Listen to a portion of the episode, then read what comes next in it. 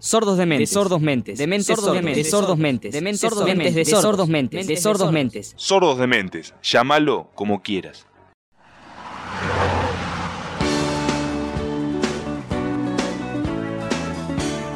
Bienvenidas y bienvenidos a un nuevo episodio de Sordos de Mentes.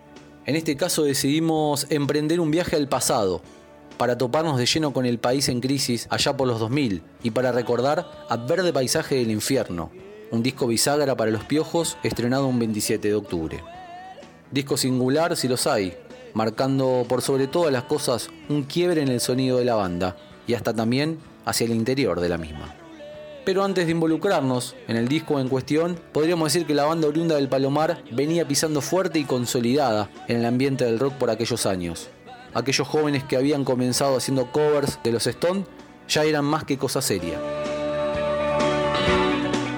Con el gobierno de Fernando de la Rúa dando tumbos, el fin de los 90 encontró la banda en un momento de esplendor, con siete fechas en obras sanitarias, donde además habían grabado y presentado Ritual, su disco anterior.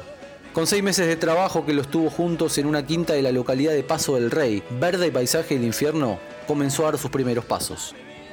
Vale mencionar que durante ese lapso pasaron varias cosas, como por ejemplo la partida del baterista Daniel Huira por problemas internos. Era uno de los miembros originales del grupo y había dejado ya su marca rioplatense tan característica. Sin embargo, este no es un dato menor a la hora de pensar el giro que tomó la banda con la materialización de este disco, ya que ante el portazo de Will y la incorporación de Sebastián Roger Cardero, la banda tomó un giro hacia un audio netamente rockero, acentuando desde las guitarras los condimentos del funk, del blues y hasta del reggae que arrastraban desde sus inicios. El baterista había estudiado con Jorge Araujo de Divididos y de pasado por los grupos La Colilla y Color Azul. Podríamos afirmar que Verde Paisaje del Infierno lo agarró en un momento de crecimiento musical. En agosto del año 2000 se encierran en los estudios de Panda a grabar, momento en el que suman y con el objetivo de resaltar las guitarras nada menos que a Ricardo Mollo. Tiempo después, Piti Fernández reconoció que el aporte de Mollo fue crucial, nos cambió el audio y la forma de tocar. Lo suyo fue una cosa del cielo, sentenció entonces el guitarrista. Convocado por Ciro, el cantante de Divididos había suspendido sus vacaciones para contribuir con el grupo en su sexto disco de estudio. Disco también este que lo encontró a Andrés Ciro Martínez, líder de Los Piojos, por primera vez con la camiseta de productor artístico de la banda.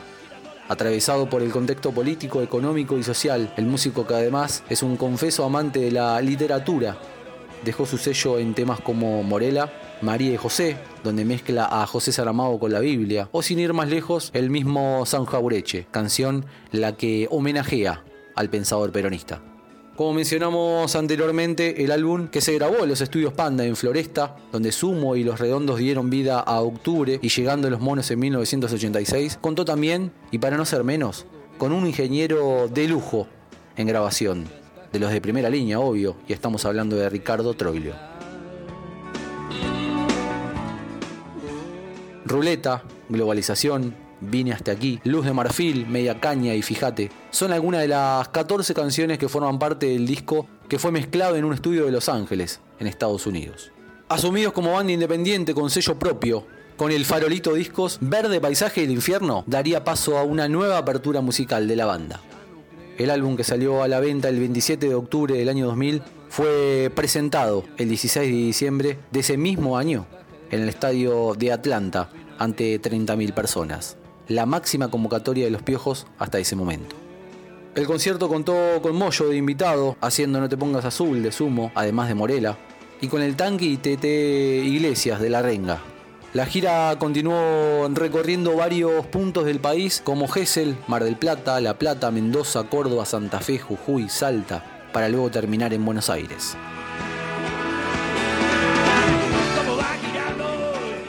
Espero que hayan disfrutado de un nuevo viaje por el pasado reciente, rememorando discos que dejaron su huella, como en este caso Verde Paisaje del Infierno.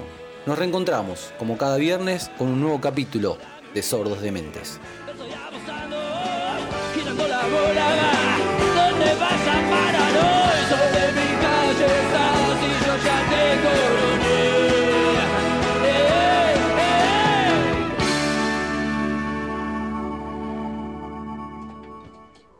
Sordos de Mente. Un programa de loco, de loco, de loco, de loco, de loco, de de.